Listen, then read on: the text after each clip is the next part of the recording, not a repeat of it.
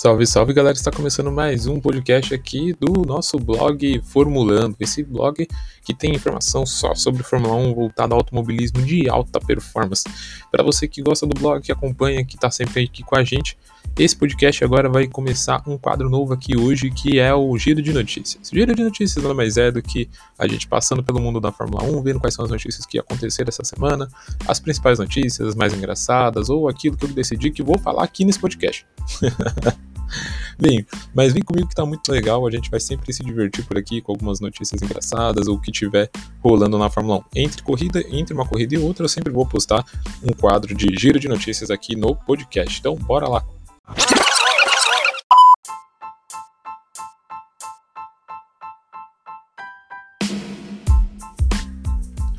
Bem, vamos começar então aqui. Agora são 10h38 da manhã. Eu ainda não tomei café, e já vi algumas notícias legais aqui para comentar sobre a Fórmula 1. Bem, vamos começar então falando de Ocon, Alpine e Alonso. O Ocon, em algumas notícias recentes que eu vi, ele, ele pediu para ser mais ouvido pela Alpine nos próximos GPs ou no, no, no, decorrer da temporada. Isso porque o piloto ele, ele diz que Alonso tem muita voz dentro da equipe e ele aparentemente não tem tanta voz. Na verdade, ele tudo que ele diz, a, a Alpine acaba dando mais atenção ao Alonso e não ao Ocon. Apesar disso, é, ele se diz bem satisfeito em estar com dividindo né, a, a, equipe com o Alonso, porque ele acredita que o Alonso é um piloto que tem muita experiência, é um piloto que já vem de uma carga da, da, da Fórmula 1 e, enfim, é um piloto vitorioso, né, que, que tem muito a ensinar a ele. E ele reconhece isso, inclusive acha que é uma escolha incrível ter o Alonso ao seu lado na Alpine, mas ele pede só que a equipe consiga dar mais ouvidos ao que ele diz.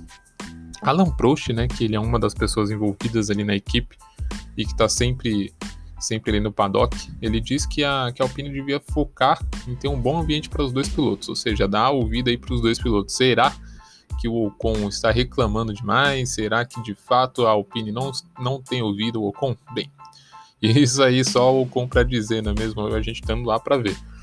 Bem, é, o que eu posso dizer é que a Alpine ela teve um, uma caída aí, né, do, do, do, que se, do que se tinha de expectativas para ela antes da temporada e do que a gente viu de fato no Bahrein.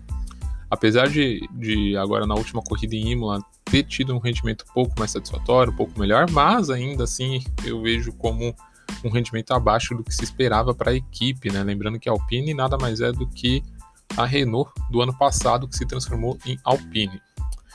Próxima notícia.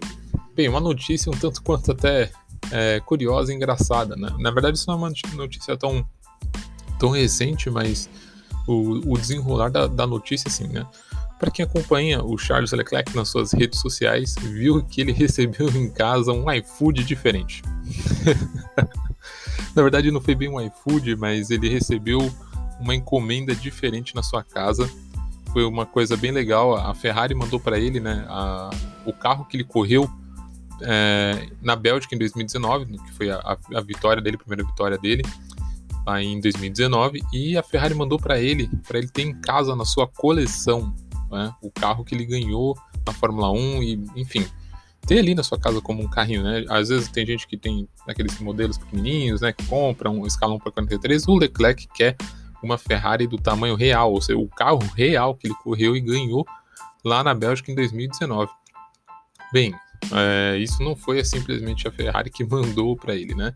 Segundo algumas notícias recentes aqui, tudo que acontece é que quando o Leclerc assinou a extensão de contrato dele até 2024, uma das cláusulas que ele exigia era que eles mandassem esse carro para ele ter na coleção dele.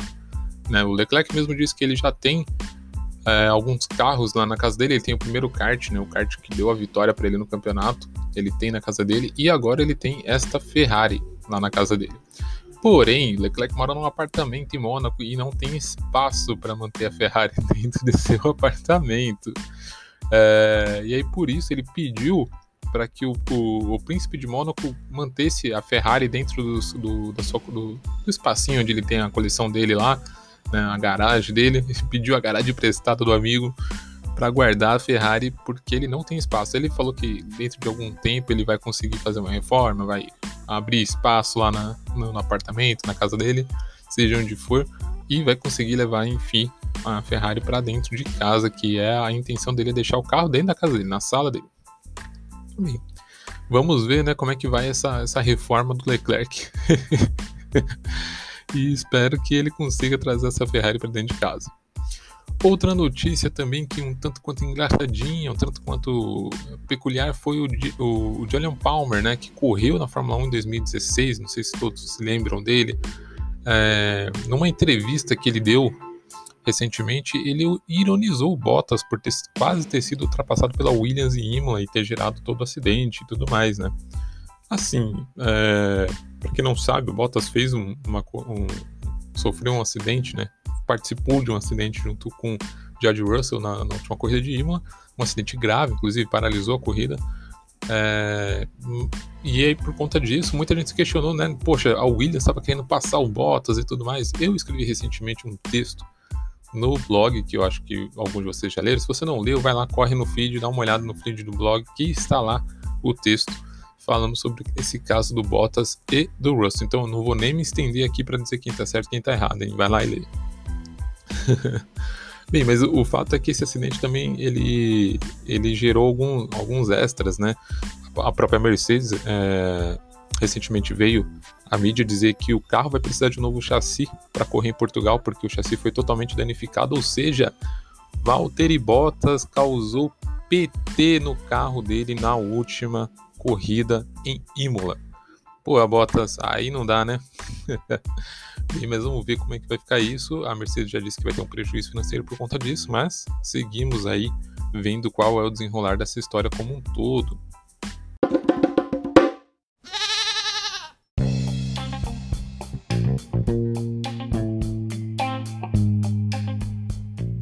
Bem, seguindo nosso giro de notícias aqui, a gente também teve notícias do, do Carlos Sainz na Ferrari também, que ele veio a público, né, veio numa entrevista e disse que ele, ele pode ter vantagem, a Ferrari esse ano pode ter vantagem sobre a McLaren em alguns circuitos. Isso porque a equipe italiana ela aposta no desempenho do carro em alguns circuitos onde a corrida não dependa tanto da velocidade de reta, né? O que mostra ainda que a Ferrari ainda tem alguns problemas ali com a unidade de potência, talvez, né? É, mas ainda o, o, piloto se diz bem confiante com isso, ele acha que a Ferrari teve uma boa amostragem, por exemplo, em Imola, e, e que o carro vai evoluir bastante, principalmente em, em, desempenho com a McLaren, ou seja, de fato eu já citei isso no blog, mas aqui eu reitero que a McLaren, a McLaren não, desculpa, a Ferrari, ela vem com uma intenção muito forte de, de prevalecer aí no, no quarto lugar ou tentar brigar até pelo terceiro lugar de repente nessa temporada, né? Eu não acredito que talvez eles consigam um terceiro lugar no, construtores esse ano, mas eu acho que talvez consigam sim um, um, quarto lugar ali. Talvez o Charles Leclerc consiga um quarto lugar no campeonato de pilotos. Não tiro ainda minha, minhas fichas disso por enquanto, né? Vamos ver até o final do, da temporada. E o Sainz, por sua vez, também, né? Ele, ele se diz confiante com isso. Vamos ver o que, que essa dupla Sainz e Leclerc tem para oferecer aí já nesse, nesse seguindo a temporada, né? Daqui para frente. É, a equipe ainda, é, o Sainz ainda disse que a equipe da Ferrari teve um desempenho é, questionável, ruim, né? Não tão ruim, mas um questionável, vai, né, no último GP de Imola, mas devido à, à chuva que teve no, no circuito. Por causa disso, eles apostaram em um downforce um pouco mais pesado para o carro. E isso fez com que, assim que a chuva parasse, eles tivessem um pouco menos de velocidade, né? Do que os outros carros que não estavam com downforce, com downforce tão pesado em pista.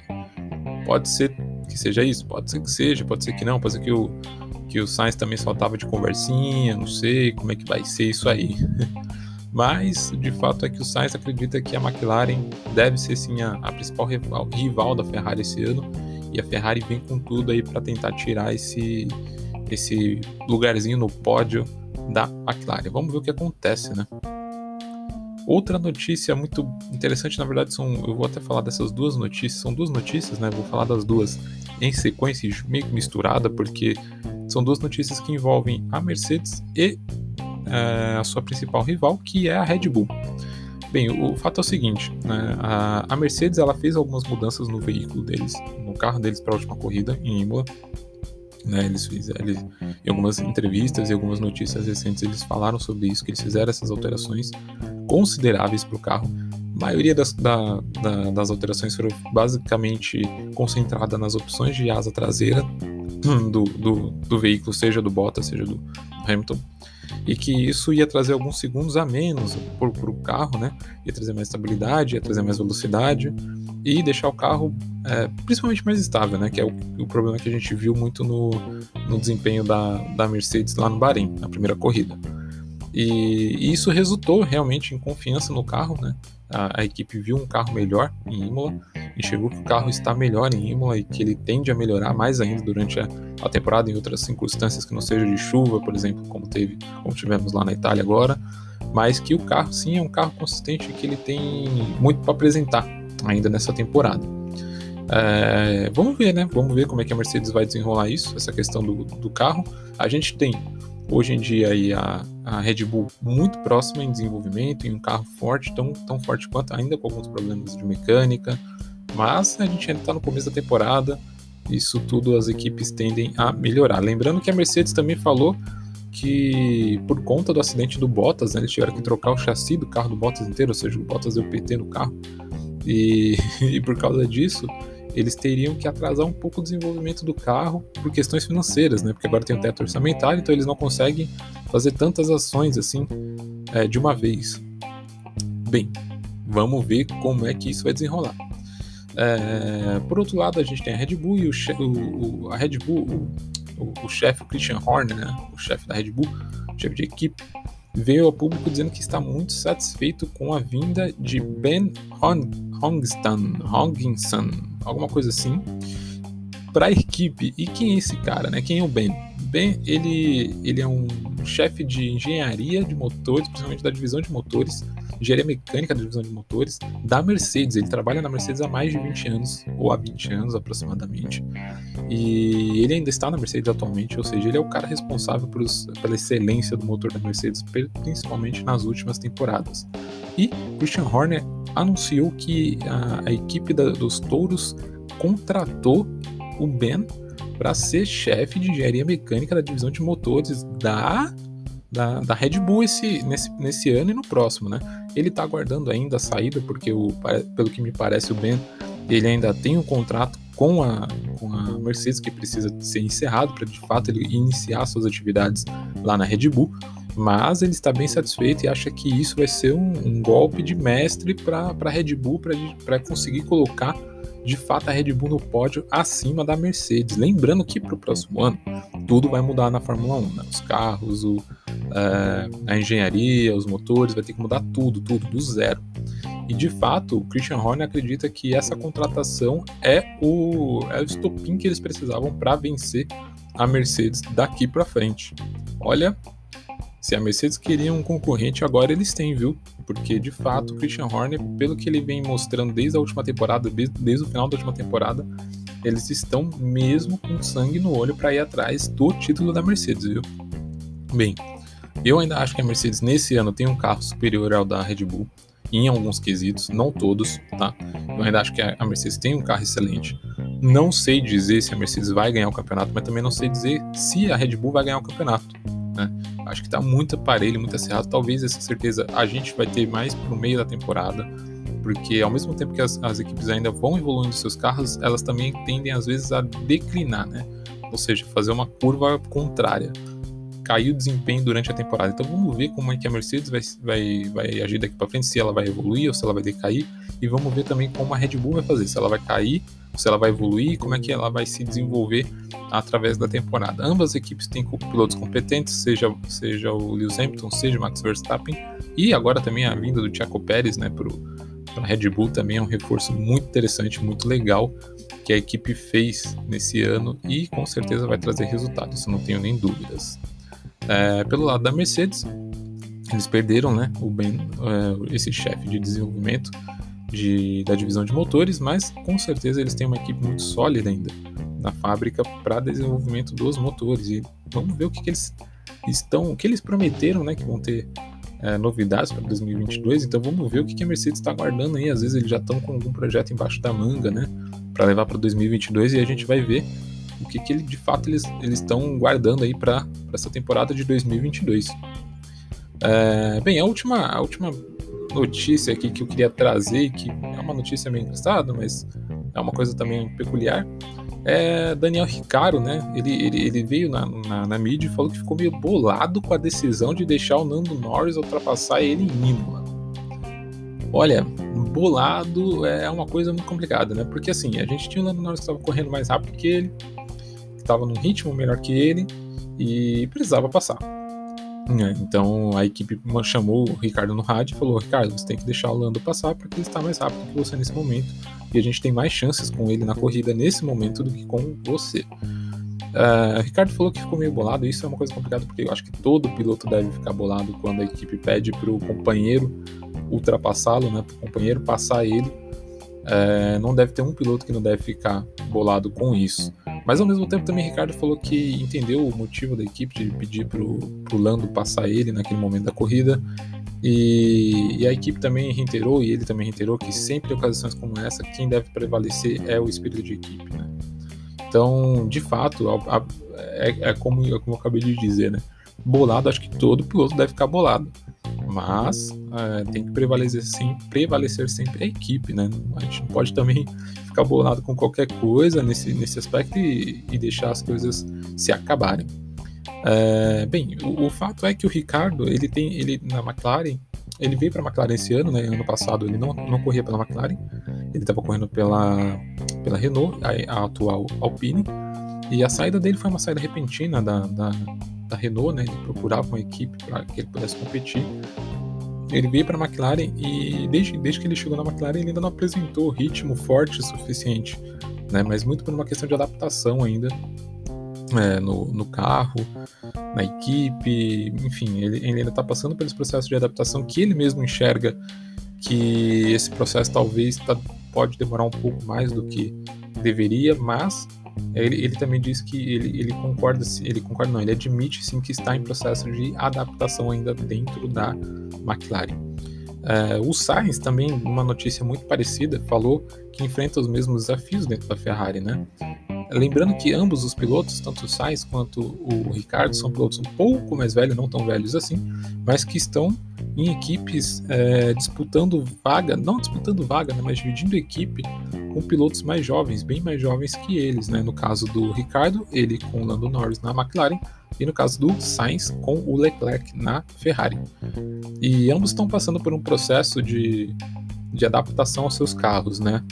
No caso do Sainz vindo da McLaren ano passado, corria ao lado de Lando Norris, que tinha uma amizade excepcional, os dois eram pilotos muito amigos, né, muito juntos, muito próximos, e agora ele está na Ferrari com Charles Leclerc. Eu acredito que é, o Sainz ele, ele tem essa personalidade, então ele provavelmente ele vai se adaptar bem à Ferrari, vai conseguir fazer uma amizade legal com Charles Leclerc e não vai ter problemas, né? Acho que vai seguir muito bem essa parceria aí. Eu vejo pelo menos uma parceria legal e que a Ferrari de fato acertou na contratação do Sainz para a Ferrari.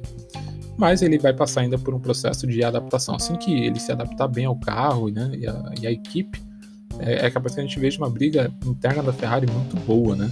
Entre Leclerc e Sainz. Na McLaren é a mesma coisa. Ricardo é um excelente piloto, não, não acho ele um piloto ruim.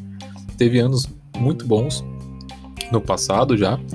E eu tenho total confiança de que o Sainz que o Sainz, não, desculpa, que o Ricardo, ele também é uma questão de adaptação e assim que ele estiver mais adaptado ao carro da McLaren, ele com certeza vai agregar muito ao lado do Lando Norris e disputar, fazer boas disputas internas ali dentro da equipe. Bem, pessoal, isso é o nosso giro de notícias dessa semana. Essas foram algumas das notícias que eu separei para vocês aqui. Semana que vem vai ter mais um giro de notícias com outras notícias, obviamente, e vamos ver o que, vai acontecendo daqui para frente. Tenho um recadinho só para passar aqui no final do podcast: é que se você acompanha o blog, lá no blog tem novidades por vir. Na, nas próximas semanas, é, a gente, eu vou colocar lá mais uma sessão do blog voltada a outras modalidades também que envolvem a Fórmula 1 e no caso é a W Series e a Fórmula 2. Então fica ligado que vou trazer mais conteúdo lá no blog para vocês, tá? E a primeira estreante vai ser a W Series da Fórmula 1, que vai dividir é, vai dividir calendário com a Fórmula 1 em alguns finais de semana, começando já lá no Paul Ricard, na França. E eu tenho novidade legal quanto a essa estreia desse, desse, dessa nova categoria lá do, do blog. Tem uma, uma novidade muito boa, uma pessoa diferente que vai estar tá falando com a gente. E fique, eu não quero dar spoiler, mas fica lá, fica de olho lá que vai ser bem legal, vai ter uma novidade bem bacana, beleza, pessoal? É isso aí, a gente se vê na próxima semana. Este foi o blog Formulando, apresentando mais um Stop and Go.